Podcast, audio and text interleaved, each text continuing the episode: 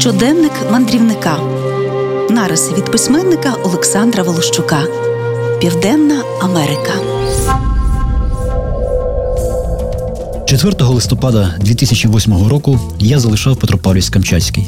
Літак піднявся з аеропорту Єлізово, розвернувся над Авачинською бухтою і взяв курс на материк. Тоді я в останній раз побачив в ілюмінатор Великий Тихий океан. І ось через майже 10 років я знову опинився на його березі, але тепер зовсім з іншого боку земної кулі, на східному березі Тихого океану в Чилі.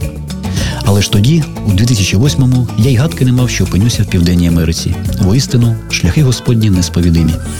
Олександр Волощук, мандрівник, письменник, автор восьми книг про свої пригоди у навколосвітніх подорожах. Придбати книги можна в культурно-мистецькому центрі Інтермецо, вулиця Шевченка, 9, або особисто у автора, подзвонивши по телефону 063 891 73 43.